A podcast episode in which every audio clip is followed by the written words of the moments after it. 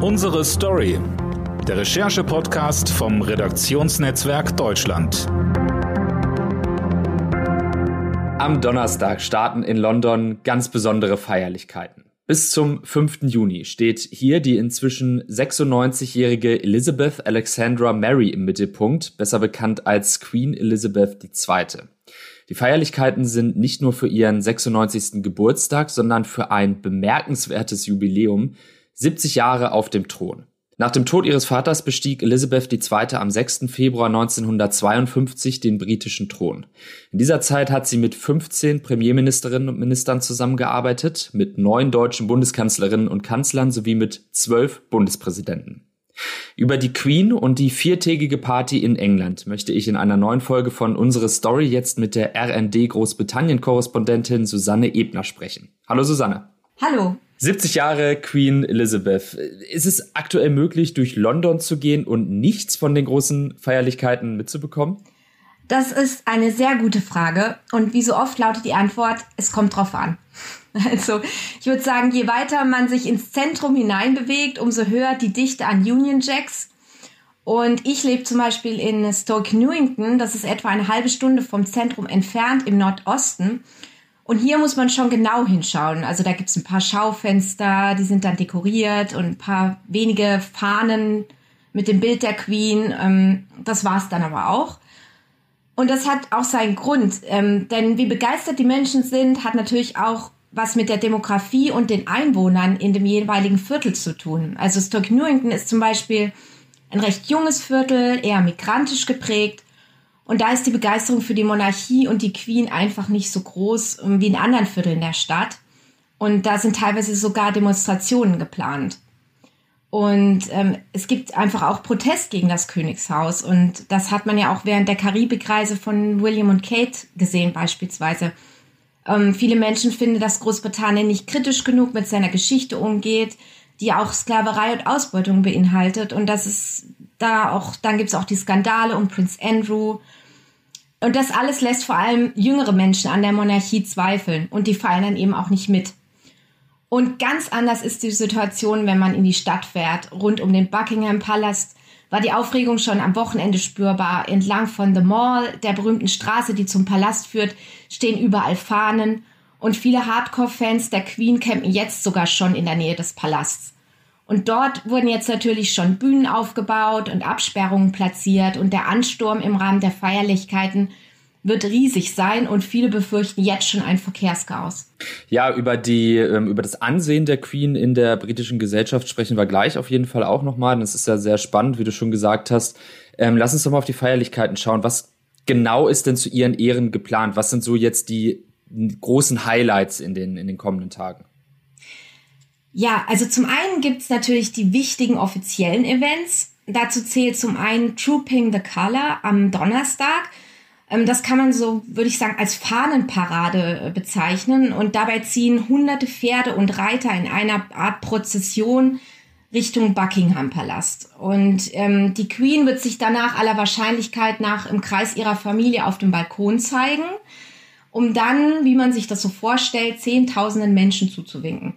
Und das ist halt einer der ganz wichtigen Momente diesmal, ja, weil auch nach dem, wie es ihr so die letzte Zeit ging, der Gesundheitszustand und alle freuen sich einfach darauf, sie hoffentlich jetzt auch zu sehen. Und ähm, um deiner möglichen Nachfrage gleich vorzugreifen, Harry und Meghan und Prince Andrew sollen nach allem, was man weiß, nicht auf dem Balkon zu sehen sein.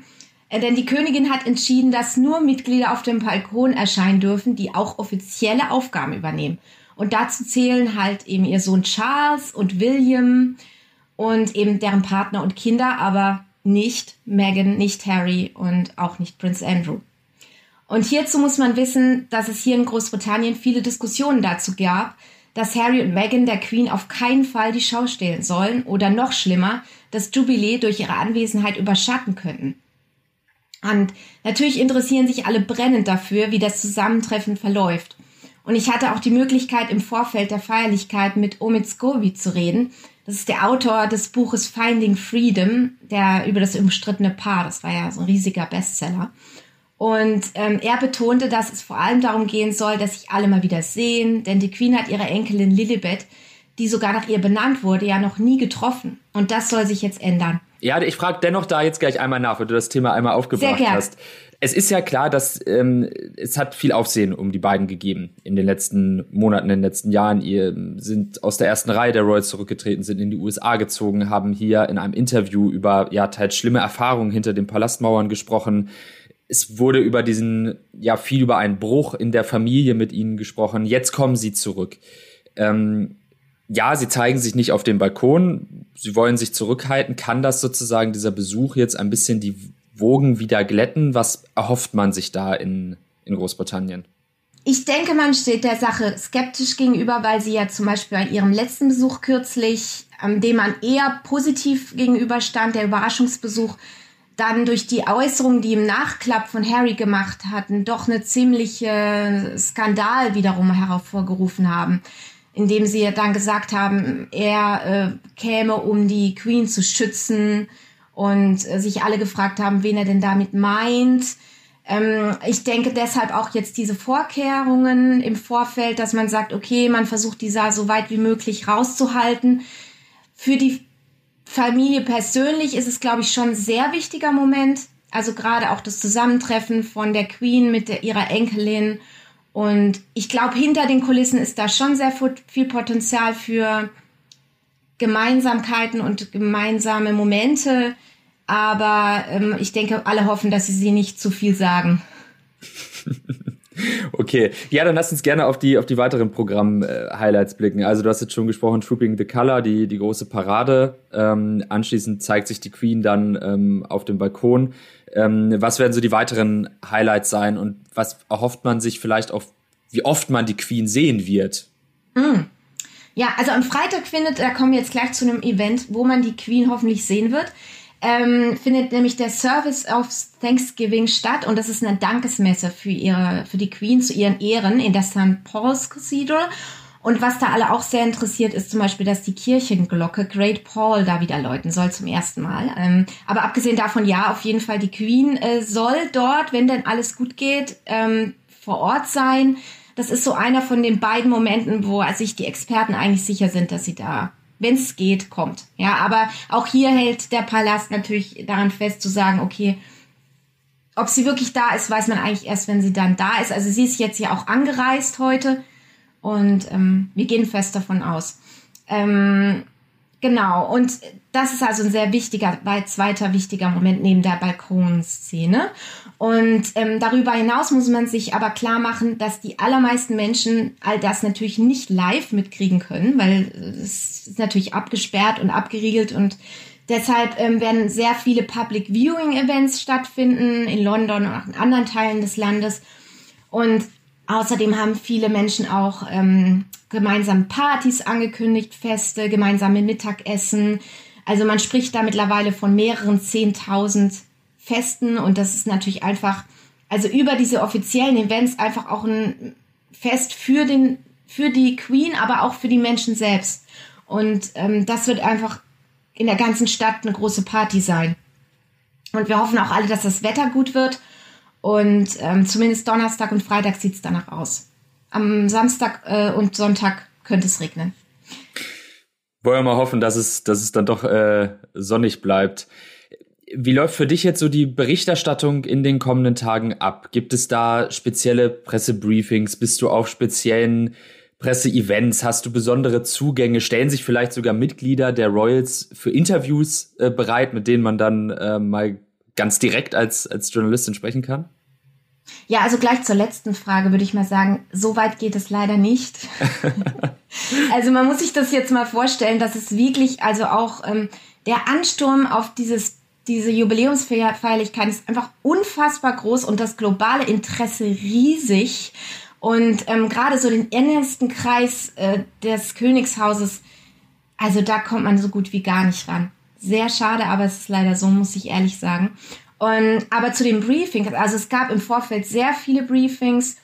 Ähm, das Jubilee, also diese Feierlichkeiten haben natürlich viele Dimensionen, weil da sind Fragen, wer nimmt daran teil, da haben wir ja gerade drüber geredet, was ist geplant und ähm, was man auch unbedingt sehen muss, ist der ganze wirtschaftliche Aspekt dieser Feierlichkeiten, denn Für Großbritannien ist die königliche Familie natürlich ein riesen Publikumsmagnet und einfach auch positive Publicity. Und Millionen von Menschen feiern das und auf der ganzen Welt darüber wird berichtet. Und ähm, das bringt halt auch in Zukunft einfach viele Touristen nach London. Und ähm, es geht eben nicht nur um die Queen. Also wie man über so ein Großereignis berichtet, entscheidet sich ja schon meist im Vorfeld, zum Beispiel in meinem Fall. Und viele Dinge sind gesetzt und damit ja auch gut planbar. Also habe ich zum Beispiel diese Woche mich unter anderem mit der Frage beschäftigt, was die Menschen so sehr an der Queen fasziniert. Und hierzu habe ich dann mit Menschen gesprochen, mit Britinnen und Briten, aber auch mit Historikerinnen. Und wir versuchen, solche Feiern ja auch immer in einen gesellschaftlichen Kontext zu stellen. Heute habe ich mich zum Beispiel mit der Kehrseite der Medaille befasst. Ähm, der Tatsache nämlich, dass sich während man sich auf die Feierlichkeiten freut, es einfach auch viele Menschen im Land gibt, denen es nicht besonders gut geht und denen in der Folge des Brexit ähm, einfach das Geld fehlt und äh, die Lebensmittel sind Lebensmittelpreise sind einfach sehr hoch und das sind einfach Geschichten, die man auch trotzdem sehen muss, trotz der ganzen Feierlichkeiten. Und am Donnerstag ähm, konzentriere ich mich auf die Schlüsselszenen, also die Parade und die Queen auf dem Balkon. Und dabei werde ich mich auch äh, darauf fokussieren, wer dort nicht zu sehen ist, also Meghan und Harry sowie Prince Andrew und warum. Und die Monarchie ähm, wird ja auch immer wieder als Firma bezeichnet, die die Queen schützen muss. Ja, das sind einfach so äh, Dinge, die da wahnsinnig interessant sind.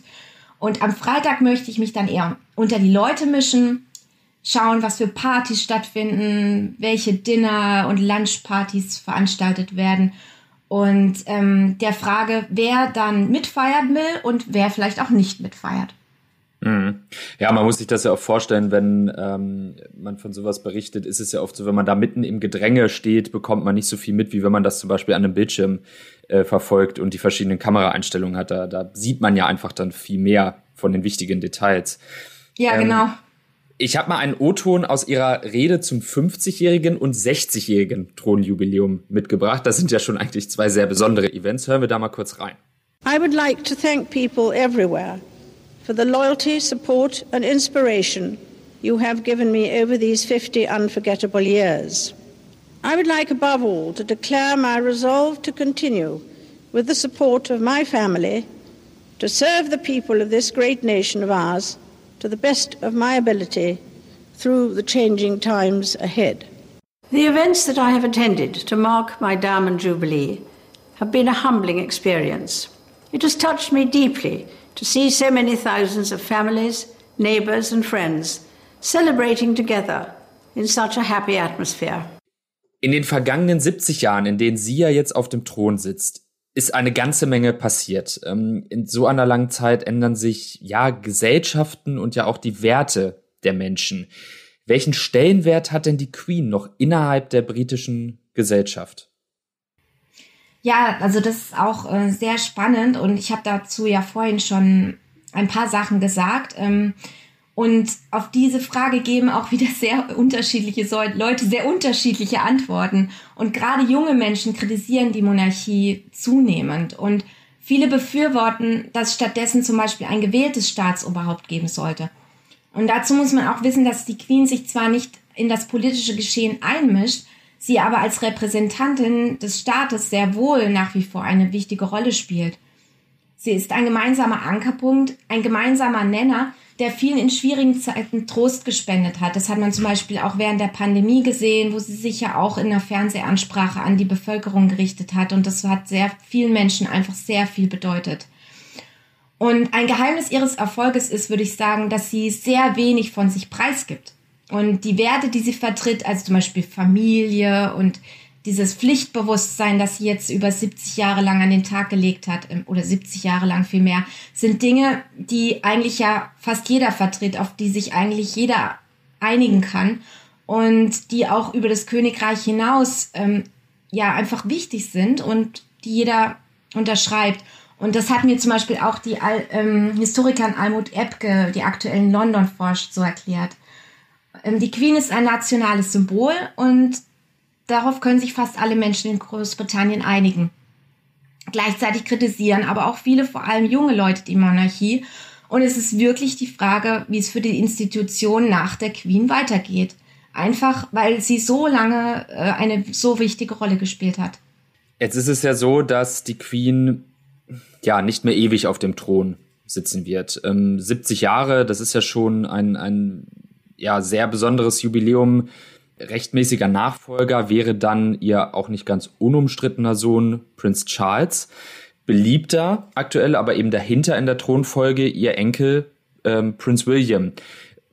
Was glaubst du, wer wird ihr da dann äh, folgen? Ja, also wie du schon gesagt hast, ist Prinz Charles ja ähm, offizieller Thronfolger und er hat ja nun wirklich lange darauf gewartet, König zu werden. Und eigentlich gehen alle davon aus, dass er das Amt auch erstmal übernimmt, zumindest für eine Weile, bevor es dann an seinen Sohn William übergibt. Und ähm, Charles hat das Problem, und das finde ich eine spannende Sache, dass er anders als die Queen viele Jahre lang als Mensch wahrgenommen wurde, mit Schwächen und politischen Ansichten.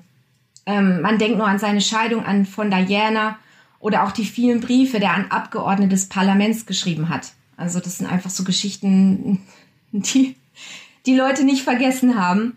Und äh, das hat, ähm, und die These kommt jetzt nicht von mir, dazu geführt, dass man ihn sich jetzt nicht mehr so gut als König vorstellen kann. Er ist einfach kein unbeschriebenes Blatt mehr, anders als die Queen, die vor 70 Jahren im zarten Alter von nur 25 Königin wurde. Und das ist also schon einmal ganz andere Geschichte, ja, die, äh, die sich da auf Charles äh, zubewegt. Und äh, William und Kate ähm, sind da im Vergleich zu Charles, ähm, nein, sagen wir mal, zumindest unbeschriebenere Blätter. Und unter anderem deshalb können, ihn sich, können sie sich einfach viele besser als König und ähm, beziehungsweise Königsgemahlin vorstellen. Und das geht mir übrigens auch so. Also, wenn es nach mir ginge, wäre William gleich nach der Queen dran. Aber leider hat mich diesbezüglich noch keiner Nein nach meiner Meinung gefragt. Also du kannst jetzt aber auch nicht vorstellen, dass Charles tatsächlich freiwillig sagt, was ja manche ein bisschen fordern, dass er freiwillig verzichtet sozusagen. Ich glaube nicht. Okay. Ich glaube, er macht das und wenn es nicht so lang ist, aber ich glaube, er wird es wenigstens eine Zeitgang machen. Dann würde mich jetzt zum Abschluss noch mal kurz deine Einschätzung interessieren. Du hast ja gesagt, die Monarchie ist in der Gesellschaft auch nicht unumstritten. Ähm, Könntest du dir vorstellen, dass die Monarchie in Großbritannien in naher Zukunft wirklich abgeschafft wird? Ja, also das ähm, knüpft ja schon auch daran an, was ich gesagt habe. Also ich glaube, dass es kurzfristig nicht passiert. Ähm, langfristig, es ist, also ich glaube, dass in diesem Übergang von Charles zu William schon ein Potenzial für Probleme steckt. Ähm, weil diese diese Zeit dann, es ist einfach so eine Zeit des Übergangs, die viele Leute sich nicht richtig vorstellen können und ähm, die Queen zu ersetzen wird einfach wahnsinnig schwierig sein.